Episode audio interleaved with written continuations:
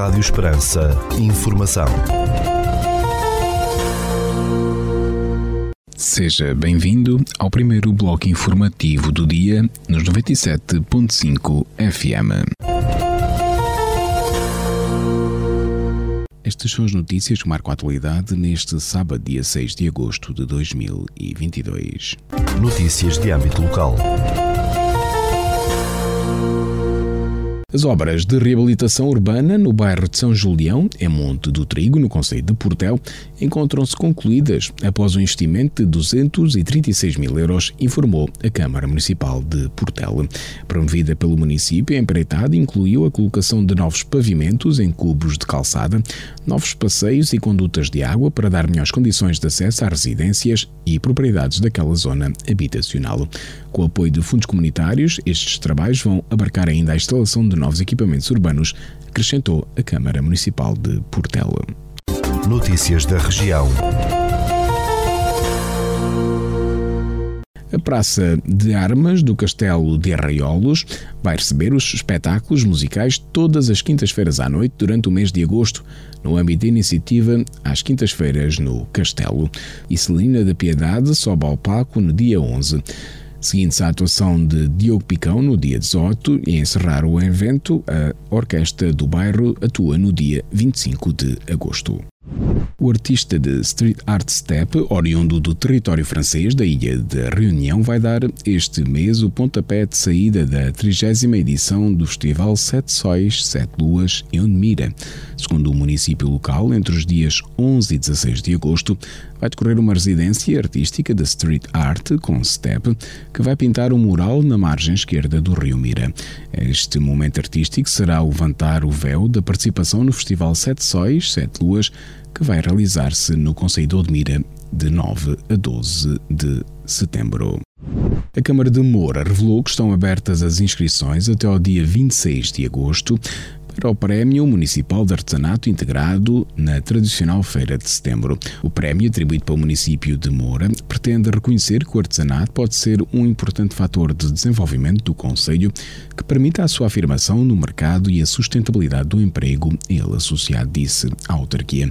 As peças a concurso devem obedecer à temática recursos turísticos do Conselho de Moura, podendo ser considerados artigos utilitários, peças decorativas ou de adorno e uso pessoal. Pretende-se que os artesãos possam criar uma peça única, subordinada ao tema definido, dando primazia à sua criatividade, quer do ponto de vista da concepção, quer através da utilização das técnicas e ou dos materiais escolhidos, indicou a Câmara de Moura.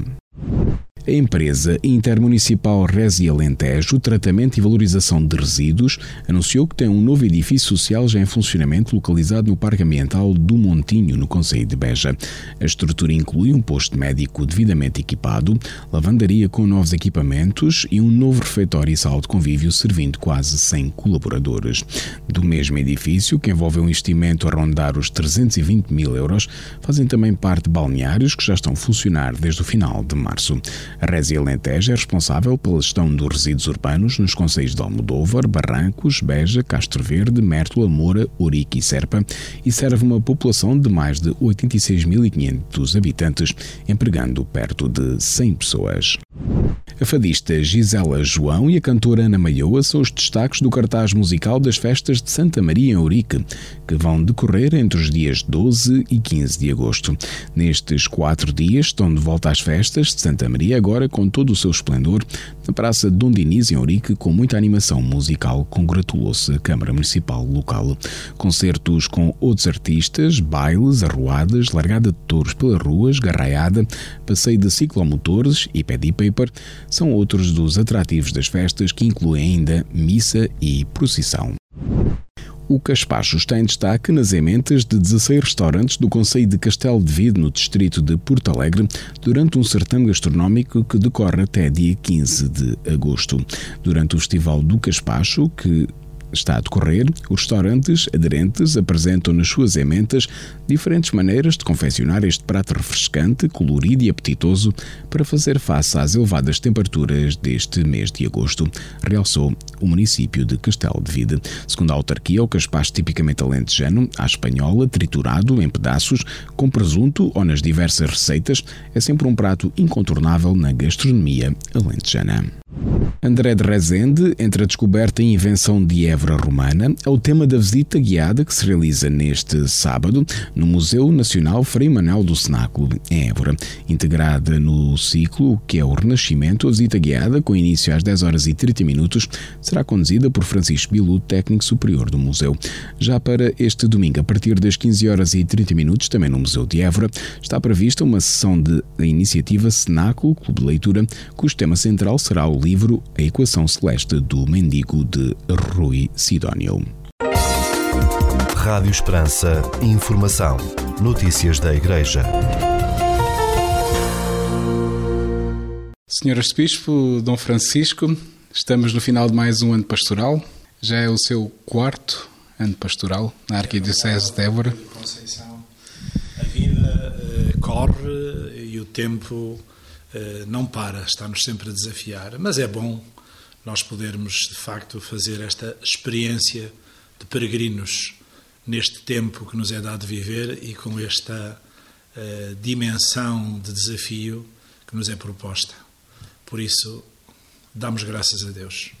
Senhor Bispo, eh, o ano pastoral um, é o terceiro de um quadriênio, uh, seria um triênio inicialmente, mas depois a pandemia prolongou aqui o segundo ano. Este uh, prolongou o primeiro ano, este foi assim o segundo ano desse triênio pensado, que agora é um quadriênio, foi o terceiro ano deste quadriênio, dedicado aos discípulos missionários da Esperança, neste sentido de cuidar e inserir os estudantes da Esperança. A pandemia uh, ainda marcou bastante este ano pastoral e social, mas agora falamos do ano pastoral. Mas ainda assim, hum, as comunidades foram resilientes e conseguiram levar à prática os grandes momentos do, do plano pastoral, se um pouco aquém, às vezes, dá alguma participação, também com, algum, ainda com alguma prudência, com alguns medos, alguns receios. Mas, apesar de tudo, pode-se fazer um balanço positivo do ano pastoral. Começo por hum, enviar um abraço eh, muito sentido e, ao mesmo tempo, eh, reconhecido a toda a Arquidiocese. Eh, não tenho dúvida que as eh, exigências permaneceram em muitas circunstâncias verdadeiramente desafiantes e pediram, para além de todas as medidas sanitárias indicadas pela Conferência Episcopal Portuguesa e pela Direção-Geral de Saúde, foi necessário nós termos eh, um cuidado eh, grande para que não houvesse eh, circunstâncias mais gravosas e, ao mesmo tempo, a marcar, porventura, ainda mais o condicionalismo das nossas comunidades. Um agradecimento muito grande aos presbíteros, aos senhores padres, que souberam ser prudentes, souberam sentir o apelo na situação contextual de cada um deles. Chegaram-nos, de facto, as orientações nacionais pela Conferência Episcopal Portuguesa e pelos serviços públicos, e cada parco conseguiu traduzir para o seu contexto, eh, com realismo e com prudência, aquilo que chegou.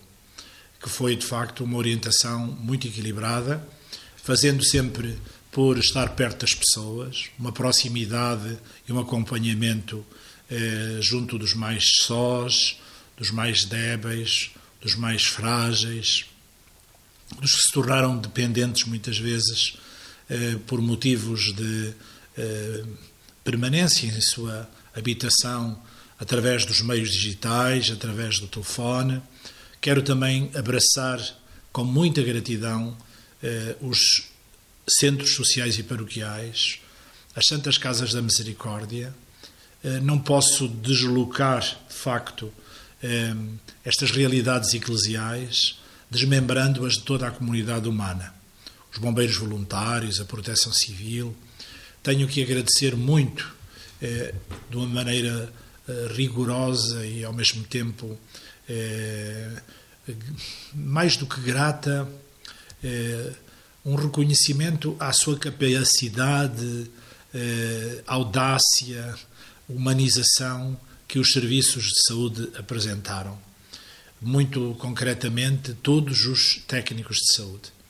E foi assim, Pedro Conceição, que a nossa Igreja viveu o contexto do Advento, o contexto do Natal, podemos dizer mesmo que grande parte da Quaresma, com as máscaras, eh, com um distanciamento prudencial, com a preocupação do gel e até à Páscoa praticamente não podemos contar com eh, um espaço amplo para a criatividade, para, enfim, eh, os dinamismos que a eh, Pastoral Diocesana pensou.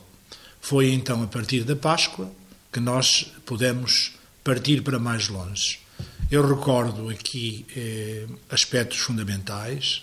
Efetivamente, o primeiro passo eh, que nos inspira é o Papa Francisco quando nos fala de uma igreja em saída, não uma igreja fechada em si, que é o procurar e o acolher, choca com tudo isto.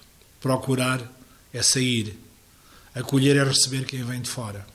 Portanto, quando demos início a este ano pastoral, eh, a este eh, quadriênio, nós esperávamos que de 19 a 23, pudéssemos fazer de facto o encontro com aqueles que buscam uma luz, que querem encontrar uma fonte, que sentem necessidade eh, de uma bússola e de uma âncora.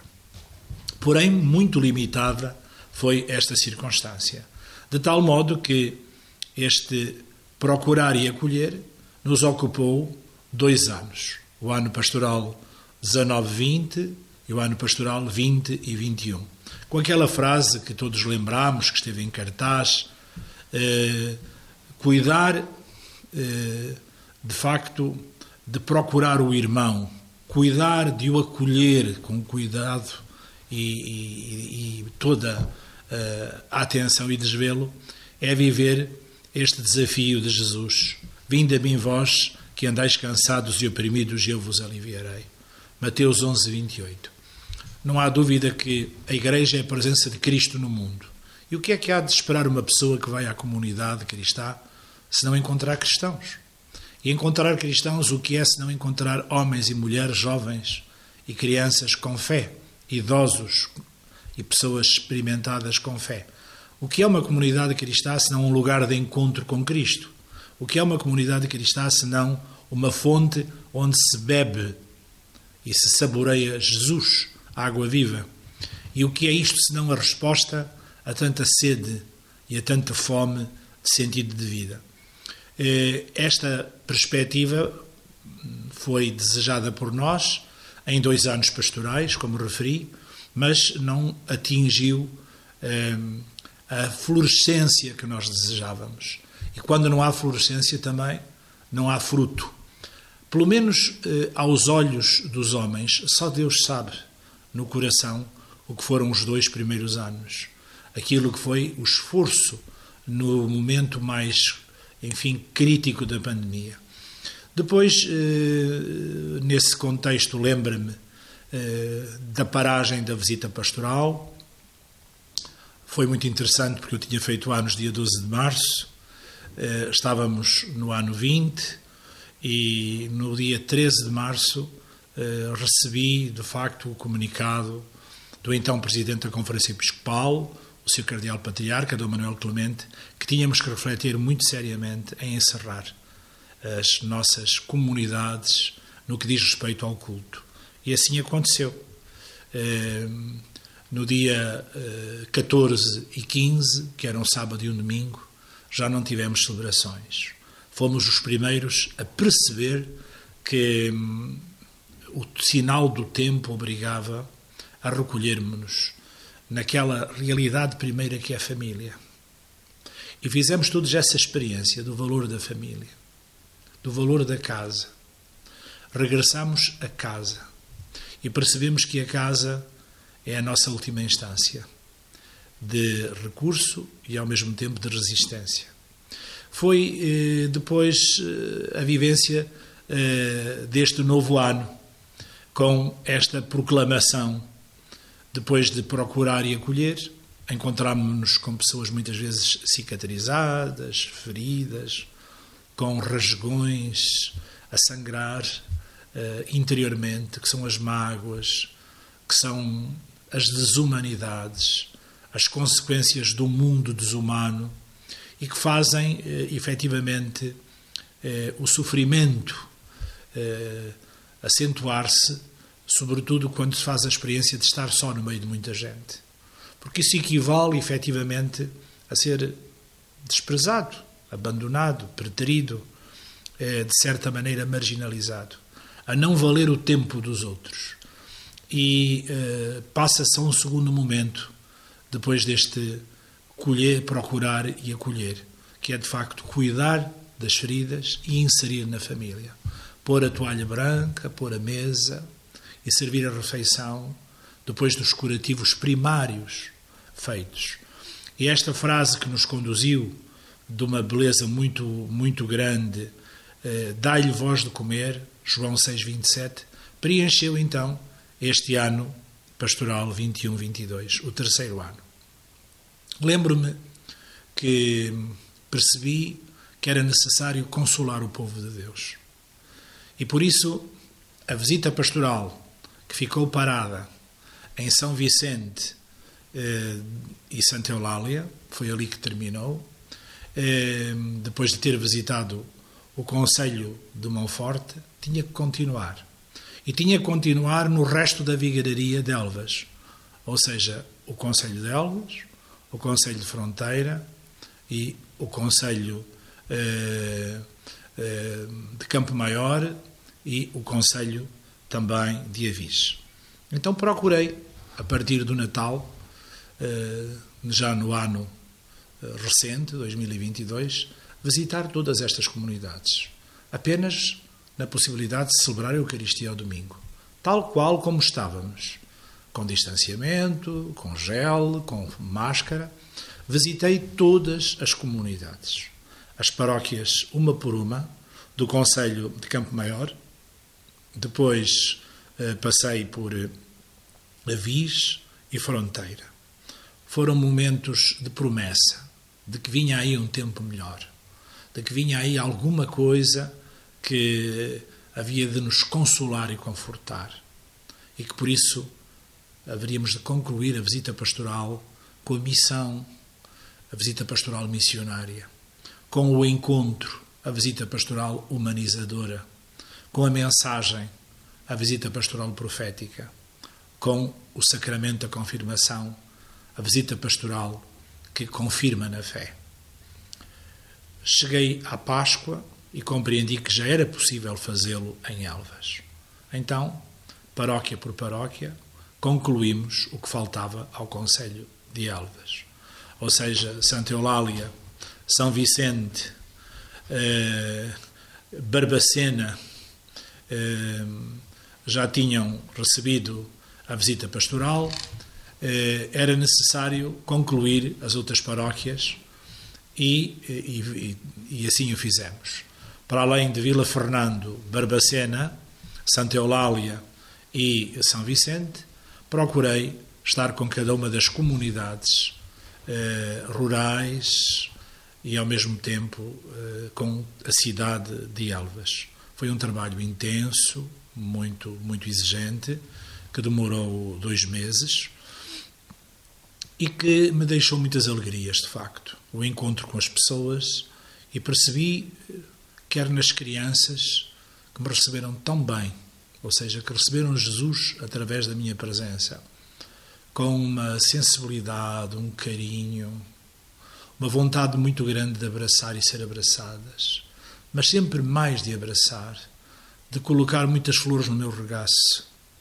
Claro que não havia ainda o beijinho, havia todo o cuidado não posso esquecer as visitas ao domicílio dos doentes. Em cada paróquia fui procurando visitar doentes, seis, oito doentes, os mais uh, urgentes.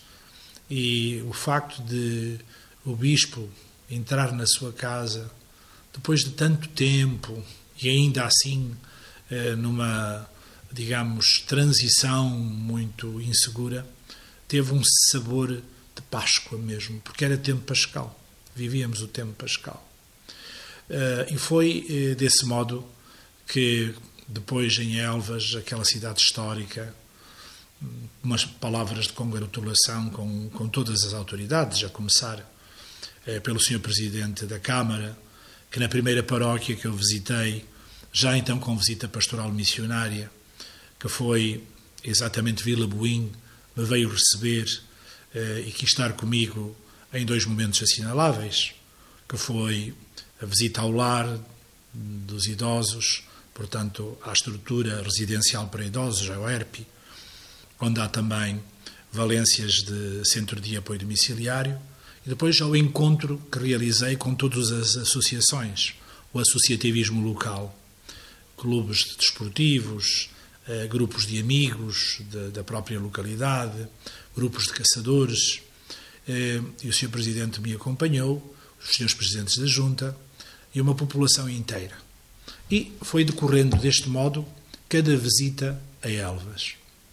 Claro que há momentos muito fortes, como a ida ao hospital eh, de Santa Luzia, como a visita às escolas de Elvas, que são momentos inesquecíveis. A importância do Conselho de Elvas eh, na sua dimensão patrimonial e, ao mesmo tempo, as dificuldades sociais de Elvas. Na minha visita eh, à Segurança Social, quero cumprimentar eh, com muita estima a senhora Presidente do Instituto de Segurança Social de Porto Alegre, a doutora Sandra, que me veio receber, bem como toda a equipa e toda a estrutura que tive a oportunidade de cumprimentar pessoalmente, me quiseram fazer sentir as reais dificuldades sociais de Elvas. Hoje, Elvas é um dos conselhos eh, do distrito de Porto Alegre com maior problemática social. Talvez mesmo o conselho eh, do distrito de Porto Alegre com maior problemática social. Eh, encontrei esta mesma circunstância de tentar obviar com toda a coragem na Guarda Nacional Republicana, o território, portanto, eh, rural e na Polícia de Segurança Pública, o território eh, urbano. É importante compreender que Elvas, a este nível, está numa grande transformação eh, socioeconómica. Elvas teve um florescente comércio, lembramos-nos como a fronteira era atravessada eh, pelos nossos vizinhos eh, de Espanha para virem ao encontro das colchas, das toalhas, eh, das rendas. Lembramos-nos todos como era importante eh, toda aquela riqueza de, de metais, compravam-se muitos metais, uh, o cobre, o estanho, uh, o bronze, o metal, através de, uh, de uma valorização muito grande do nosso, da nossa componente artesanal. E como hoje Elvas, de facto, não tem esta vida comercial.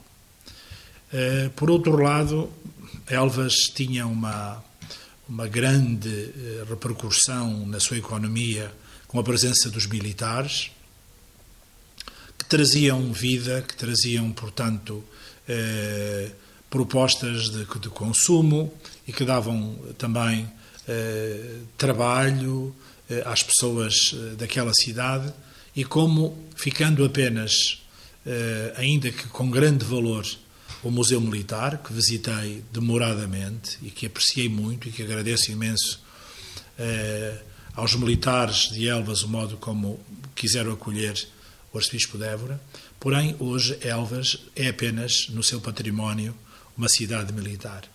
Toda esta grande capacidade eh, de, eh, vida, de serviço que a presença militar proporcionava esvaiu-se. E também nos lembramos todos que a fronteira fazia com que houvesse um intercâmbio de produtos entre os dois lados e que valia a pena, de facto, comerciar, e essa comercialização gerava também muita vida. Elvas precisa, de facto, de se reencontrar na sua grandeza patrimonial e daí perceber a sua grande oferta turística. Claro que eh, está ao lado de uma grande cidade, como Badajoz, e precisa de se reinventar nas suas propostas económicas. A realidade é que hoje há muitas famílias a viver e a sobreviver eh, do rendimento mínimo de inserção social. Há carências muito grandes e não podemos deixar de recordar o trabalho que é feito pela própria Igreja, através, por exemplo, do movimento Teresiano Apostólico, MTA, eh, eh, com a, liderança das irmãs teresianas, entre as quais a irmã Fátima Magalhães. Há um trabalho enorme a nível das crianças, quer das irmãs concessionistas, no infantário, no berçário, quer da obra de Santa Zita, das cooperadoras da família. Não podemos esquecer a presença muito atenta da Pastoral da Saúde nas diversas paróquias, quer eh, da parte muralhada da cidade, quer das duas novas paróquias, Santa Luzia e o Senhor eh, da Boa Fé. Fiquei muito eh, impressionado com toda a problemática social também do diálogo entre eh, a, etnia cigana e, a população em geral. Esta é uma questão de Elvas, muito específica, como aliás já tinha sido aquela que eu encontrei em Monforte, onde me desloquei pessoalmente, eh, mesmo com a presença do parco, o Sr. Padre Runildo, ao encontro eh, da comunidade cigana, eh, visitei as famílias entrando nas suas casas, sem qualquer proteção, nem acompanhamento também da autarquia. E a mesma coisa eh, em Elvas, quis-me encontrar com uma família simbólica da etnia cigana, que tem um filho que tem uma doença progressiva e degenerativa, um filho que é um homem, que é um, um homem jovem, casado, e que está de facto numa situação de oxigenação, eh, numa cadeira própria, eh, enfim, numa situação eh, muito exigente e, e muitíssimo delicada. Foi muito interessante no sentido de tentar calçar os sandálios dos outros e perceber eh, o chão frio, gelado, uh, ou escaldante e quente de uma vida quando nos propõe o pé descalço, que vivi com o diálogo uh, realizado com estas duas famílias, pai e mãe, filho e nora e uh, as crianças pequeninas, os netos. Ali entendi claramente que nos temos que ouvir e que a solução da relação entre as uh, realidades uh, sociais que representa a cultura uh, nossa, dita dos portugueses e dos, da etnia portuguesa, mas de origem cigana, passa pelo diálogo. Temos que nos aprender a escutar e temos que nos aprender e temos que aprender a eh, partilhar as partes eh, de dor que toda a pessoa experimenta na peregrinação da sua vida e a partilhar também as capacidades e os sonhos que todos levamos. Eh, eu fiquei a perceber melhor a dificuldade de convívio e de relação que muitas vezes acontece entre a cultura tradicional portuguesa, original, originária, esta centenária cultura portuguesa de etnia cigana. Diria numa palavra que, como o arcebispo de Évora, esse foi o ponto muito saliente, sem deixar de referir a presença da Imaculada Conceição, a Senhora da Conceição, eh, de Vila Viçosa, que me acompanhou sempre na sua veneranda imagem. Poderia dizer mesmo eh, que, mais do que tudo, a sua presença foi eh, a abertura dos corações e a confirmação de que Jesus estava ali, porque foi ela que nos trouxe Jesus. Poderemos depois falar um pouco sobre os 375, 376 anos destas celebrações, mas eh, queria salientar agora eh, na evangelização, enquanto bispo, este ponto alto. Termino referindo a enorme solicitação que houve das paróquias para a celebração do sacramento da confirmação. Há vários anos, em alguns casos, não era possível haver o sacramento da confirmação, porque eh, não era permitido devido à problemática do Covid ou da Covid, e como tal eh, eu tive a alegria e ao mesmo tempo o desafio de me desdobrar em muitas celebrações. Acredito, agradeço também ao Sr. Arcebispo Dom José Alves, nosso emérito, a ajuda que deu em alguns casos, porque não seria possível eu só. Eh, portanto, eh, estamos numa expectativa de um novo ano em gratidão a Deus e a Nossa Senhora por tudo aquilo que vivemos e que foi acontecendo nas paróquias. As celebrações da confirmação foram momentos de festa, de encontro das famílias, momentos muito, muito interessantes. E como esquecer algumas festas e romarias que não se faziam e voltaram a fazer. Por exemplo, Nossa Senhora da Boa Nova, que eu fui presidir diretamente, pregando o próprio uh, tradicional sermão do encontro uma multidão de milhares e milhares de pessoas, algumas das quais choravam, outras iam descalças, fazendo penitência, no sentido muito profundo de gratidão. Obrigado, Senhora da Boa Nova. Não posso, de facto, eh, esquecer ou, ou, passar por cima de, de sinais muito fortes que foi celebrar dentro do possível as festas do Senhor Jesus da Piedade em Elvas, ainda com muitas restrições, mas com que alegria. De facto, nós valorizamos as coisas muito mais depois de experimentarmos, não as termos. Aí é que nós sabemos quanto gostamos da nossa cultura, da nossa tradição e da nossa fé.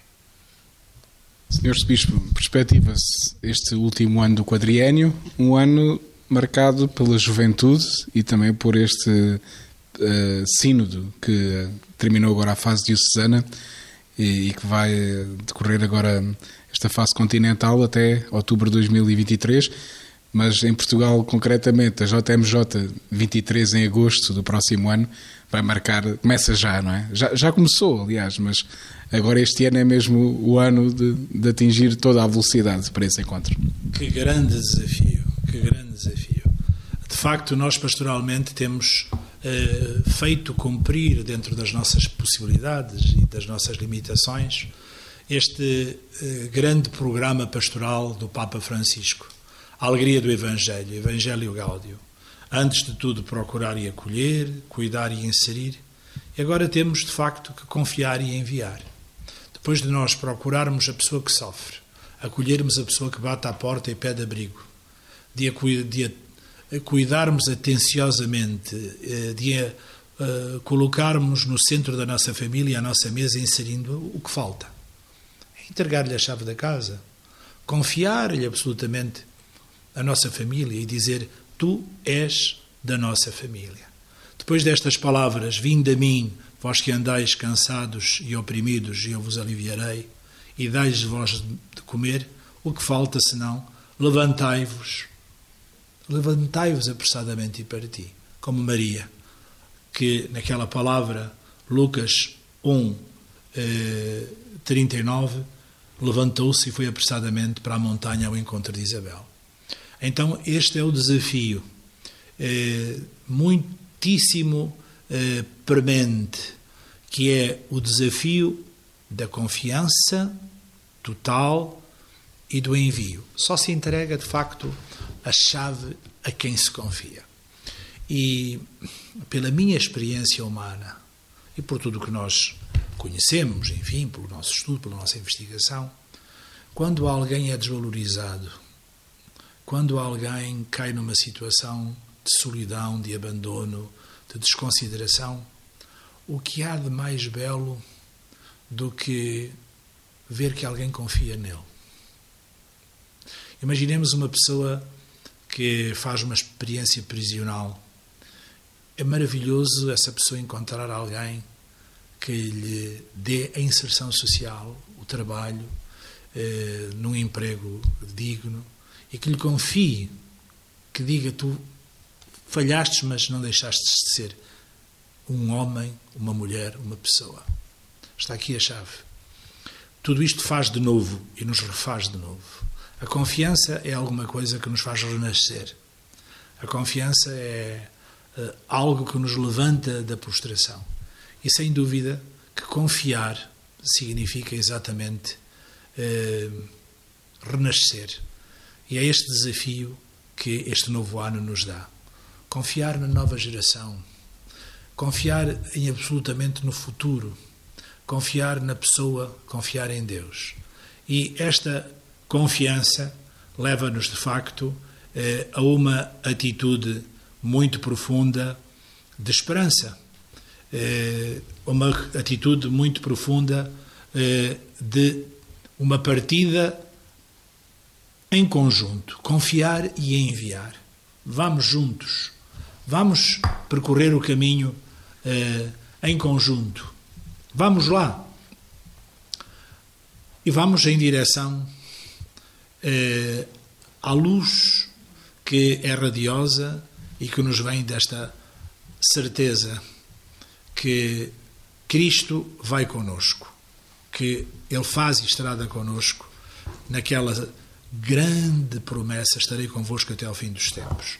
Então, nós queremos eh, confiar e ir juntos, eh, fazermos o caminho juntos, que alguém volte a ser pessoa na certeza de que tem uma família que o ama em nome de Deus tal qual é.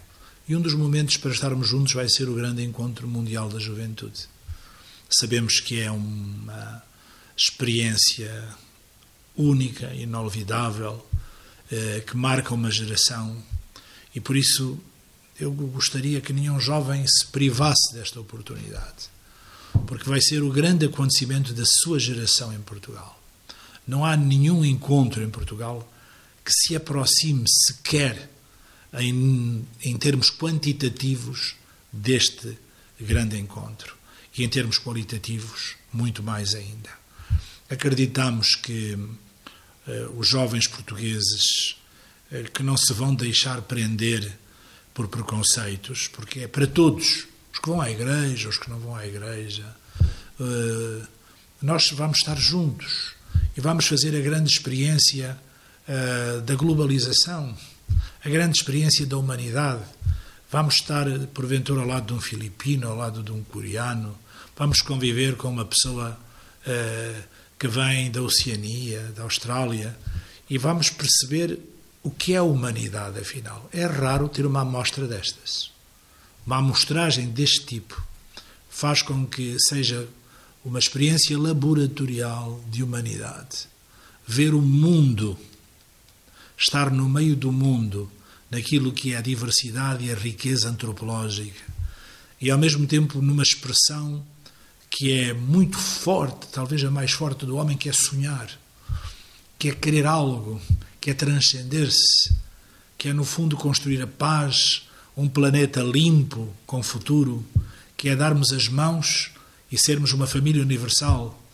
É esta grande eh, saudação do Papa eh, num dos seus últimos documentos, Fratelli Tutti, todos irmãos. Eh, ninguém vai ficar em casa, acredito. Ninguém vai ficar em casa.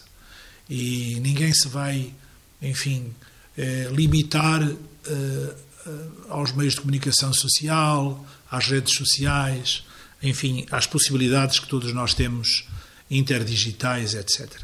Vamos estar a sentir o que é aquele sol, o que é aquele vento, o que é aquele uh, odor a mar, a rio e a gente. E vamos sentir também um homem que é pastor, que tem uma dimensão profunda de respeito pela diferença, que sonha um mundo de gente fraterna e que ama este planeta que é o Papa Francisco. Eu diria que é por excelência o homem, o pastor dos jovens, porque é o homem do planeta. E o planeta de todos nós, mas mais ainda dos jovens. A sua grande, eh, eu diria, obra que transcende a própria Igreja, não a limitaria como um documento eclesial, mas da humanidade. Laudato Si é uma, uma prenda aos jovens. Só por Laudato Si não devia faltar um jovem, por esta grande defesa que ele faz desta casa comum. Évora quer entrar em absoluto. Primeiro receber, disponibilizar-se a acolher todos os que nós pudermos. Estamos, enfim, com um serviço eh, constituído eh, com, com, enfim, toda a preocupação de qualidade, o CODE, o Comitê de Organização Diocesana, eh, que é presidido pelo padre eh, Fernando Lopes, eh, conta com a presença também do padre Tiago Carlos, o mais jovem sacerdote, que representa os jovens, e um grupo de, de jovens eh, preparados e amadurecidos e com leques profissionais eh, enfim, de perícia e de, e de capacidade. Queremos receber com as famílias que abram a porta, queremos receber com as paróquias que se disponibilizem a acolher e, ao mesmo tempo, a cuidar destes jovens. Queremos contar com os municípios, queremos contar com as instituições de todas as localidades aonde a paróquia assuma o acolhimento e queremos depois partir todos juntos eh, do Santuário de Vila Viçosa em direção às Jornadas Mundiais em Lisboa, na primeira semana de agosto, como sabemos, de 23. Está aí, está aí. O tempo corre, o tempo urge, o tempo chama, o tempo pede, não há tempo a perder. Há tempo a dar e há já a vida a viver. Há que respirar e sentir a alegria destes momentos únicos de preparar as jornadas. Preparar a jornada já são uma aventura, preparar a jornada já são um fascínio e uma paixão. Que nenhuma paróquia fique de fora disto. Nós gostaríamos muito de dizer sim a todos, mas neste momento estamos a dizer sim, sobretudo à Igreja Francesa, onde temos muitos lusodescendentes. A Igreja Francesa é uma igreja de imigração portuguesa, de acolhimento, e eh, alguns milhares de jovens, nomeadamente das dioceses de Paris, estarão aqui conosco. Eh, saúdo todos os que estão empenhados, todos os que estão fascinados, todos os que estão eh, com uma vontade enorme. E gostava de apelar a todos os presbíteros, a todos os sacerdotes, apelar a todos os diáconos permanentes, a todos os consagrados, que nos despojássemos de tudo aquilo que não é eh, essencial para fazer, de facto, desta eh, grande iniciativa a urgência essencial que estimulemos os jovens e que os jovens se sintam eh, não só apoiados, mas muito mais do que apoiados, se sintam eh, desafiados a dar tudo neste sentido. Évora quer viver este último ano do quadriânio, triânio que se tornou em quadriânio, em plenitude. Como Maria queremos partir, ir ao encontro, encontrarmos-nos lá com Jesus no meio de nós, através de nós próprios, porque Ele estará no meio de nós. Muito obrigado, Sr. Bispo. Entrevista que poderá ser ouvida online no site da Arquidiocese de Évora, em. Rádio Esperança. Informação. Notícias da Igreja. Escutamos agora a rúbrica da Fundação AIS Ajuda a Igreja que Sofre sobre a realidade dos cristãos perseguidos no mundo. 5 minutos com a AIS, a Igreja Perseguida no Mundo. Jornalista Paulo Aido. Na semana passada falei aqui da República Democrática do Congo a propósito da visita que não aconteceu, que foi adiada, do Santo Padre a este país e também ao Sudão do Sul. Em relação à República Democrática do Congo, eu disse que foi uma pena a viagem não ter acontecido, pois permitiria que o mundo olhasse com mais atenção para os problemas deste país africano. E o mesmo se passa em relação ao Sudão do Sul. É o mais novo país do mundo mas praticamente apenas conheceu, na sua breve história, dias de guerra. A visita do Papa era aguardada com muita expectativa, até porque o Santo Padre tem sido um dos grandes militantes, se é que posso usar esta expressão, da paz para este país africano. Ele não só tem denunciado os grandes ataques, os momentos de grande violência que têm ocorrido no país, como tem procurado mobilizar os próprios dirigentes para que a paz seja uma realidade. Sinal desse compromisso há o gesto inesquecível de Francisco, que num encontro com os dirigentes máximos do Sudão do Sul no Vaticano, beijou-lhes os pés, pedindo-lhes que fizessem a paz, que fossem artífices da paz. Infelizmente, por questões de saúde, a viagem do, ao Sudão do Sul teve de ser adiada, mas os problemas deste país não podem ser adiados. A ajuda à Igreja do Sudão do Sul é uma prioridade, até porque quando o Estado falha nas suas obrigações, pouco mais resta às pessoas do que pedir ajuda à Igreja, talvez a única instituição que está presente no terreno, que está sempre presente.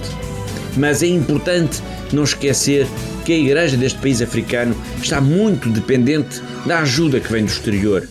Muitas dioceses têm quase tudo por construir: seminários, casas diocesanas, conventos, escolas, hospitais. E é tudo urgente, é tudo prioritário e a Igreja precisa e muito da nossa ajuda. Fica aqui também este alerta para auxiliarem a Fundação AIS nesta missão também tão importante de ajudar a Igreja deste país, do Sudão do Sul, o mais novo país do mundo que precisa de apoio para quase tudo. Não nos esqueçamos, nestes dias quentes de agosto, dos que precisam de nós no Sudão do Sul. Eles contam connosco, mesmo quando estamos de férias. Cinco minutos com a AIS, a Igreja Perseguida no Mundo. Escutámos a rúbrica da Fundação AIS Ajuda à Igreja que Sofre, coordenada pelo jornalista Paulo Aido. Agora na Rádio Esperança, Desporto da Região.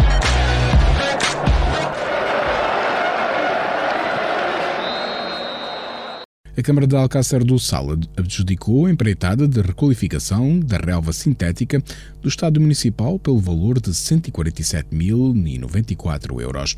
A obra adjudicada à empresa Mundo Portugal SA inclui remoção da relva sintética atual ou fornecimento e aplicação de nova relva sintética, entre outros trabalhos.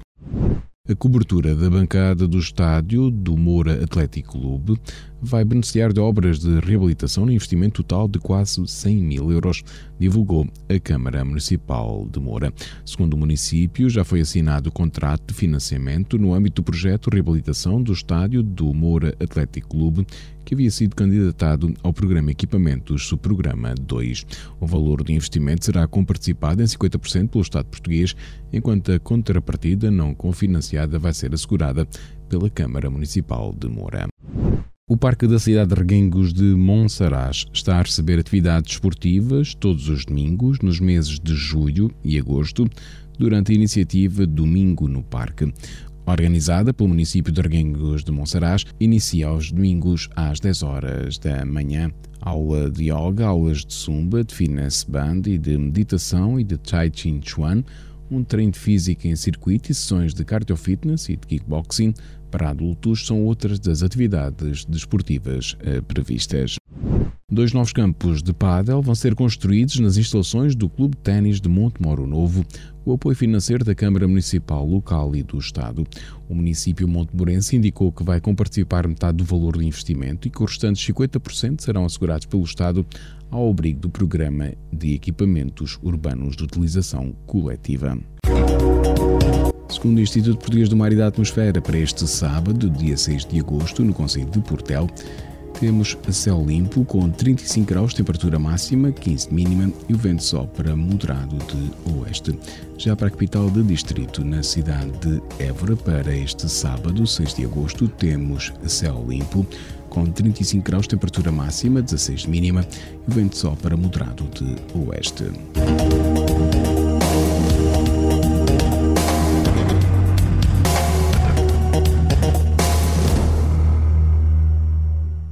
Este bloco informativo fica por aqui. Mais informação nos 97.5 FM às 18 horas. Boa tarde.